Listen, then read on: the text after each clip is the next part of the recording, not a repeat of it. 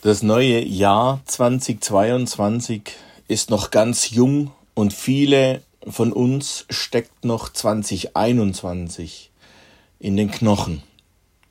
Es war schon ein heftiges Jahr. Viele Sportevents wurden abgesagt oder verschoben. Auch wir bei SAS mussten viele unserer Camps leider absagen oder konnten sie nicht so durchführen, wie sie geplant waren. Oft hatte man den Eindruck, dass die Welt aus den Fugen gerät und es niemand gibt, der eine Lösung hat. Und was wird 2022 bringen? Können die Olympischen Spielen in Beijing tatsächlich stattfinden? Was ist mit der Fußball-WM in Katar? Und das sind nur die großen sportlichen Ereignisse dieses Jahres.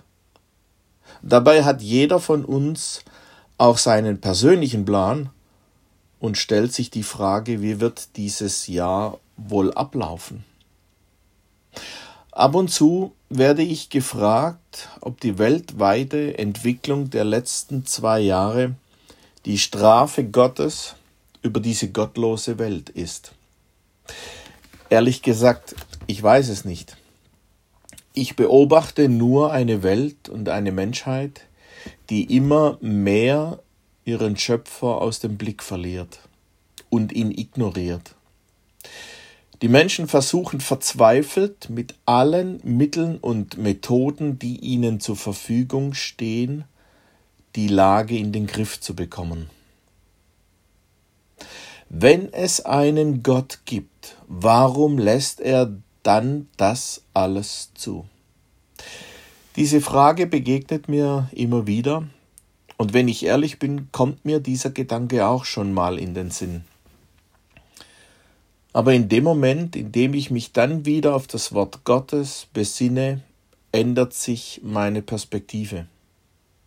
So bin ich vor einiger Zeit beim Propheten Jeremia auf folgendes Zitat gestoßen. Ich lese aus Jeremia 29, Vers 11. Denn ich weiß, was für Gedanken ich über euch habe, spricht der Herr.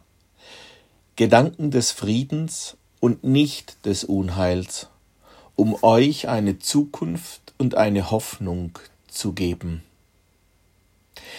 Der Zusammenhang in diesem Zitat, in dem das Zitat steht, ist sehr interessant. Yahweh der Gott Israels und Schöpfer dieser Erde lässt seinem Volk durch Jeremia sagen, welche Konsequenzen ihre Entscheidungen haben werden. Sie hatten sich nämlich dafür entschieden, ein Leben ohne ihren Gott und Schöpfer zu führen und ihr Geschick selbst in die Hand zu nehmen.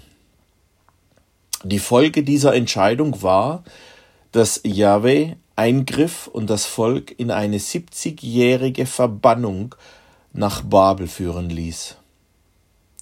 Jeremia schrieb diese Warnung weit im Voraus. Jahwe gab seinem Volk die freie Wahl und nahm ihre Entscheidung ernst. Aber er zeigte ihnen auch, welche Folgen diese Entscheidung haben würde. Aber nun kommt das Entscheidende an der ganzen Sache. Jahwe zeigte seinem Volk das Programm, das hinter seinem Handeln und seinem Heilsplan steht. Und über allem steht das denn ich weiß. Denn ich weiß, es ist nicht dem Zufall überlassen. Das ist das Erste, was hier ausgeführt wird. Man kann auch diesen Bibelvers mit Ich kenne meine Gedanken übersetzen. Die Welt wurde vor zwei Jahren von Corona überrascht und seither steht sie mehr oder weniger ratlos vor diesem Problem. Hier sagt nun der Schöpfer seinem Volk, ich weiß um die Situation oder ich kenne die Lage Sie ist kein Zufall. Für uns heißt es heute, Jesus hat den Überblick nicht verloren. Er kennt das Jahr 2022, das vor uns liegt, sehr genau. so wie er das Jahr 2021 gekannt hatte. Wir wissen zwar nicht, was dieses neue Jahr für uns bringen wird, aber Jesus weiß das und das sollte uns genügen. Der zweite Gedanke, der hier ausgeführt wird, das ist die Ruhe im Sturm. Ich habe Gedanken des Friedens über euch. Hier gebraucht Jeremia den hebräischen Begriff Shalom, der hier recht einfach mit Frieden übersetzt wird. Jedoch steht hinter dem Begriff Shalom noch eine tiefere Bedeutung, als nur keinen Streit zu haben oder keinen Krieg zu führen. Es ist der innere Zustand, der beschrieben wird, in dem die menschliche Seele zur Ruhe kommen kann, keine Angst mehr hat, sich keine Sorgen mehr macht und sich geborgen weiß. Und das unabhängig von den äußeren Umständen. Ich weiß, der dritte Gedanke dazu, eine Zukunft mit Aussicht. Um euch eine Zukunft und Hoffnung zu geben.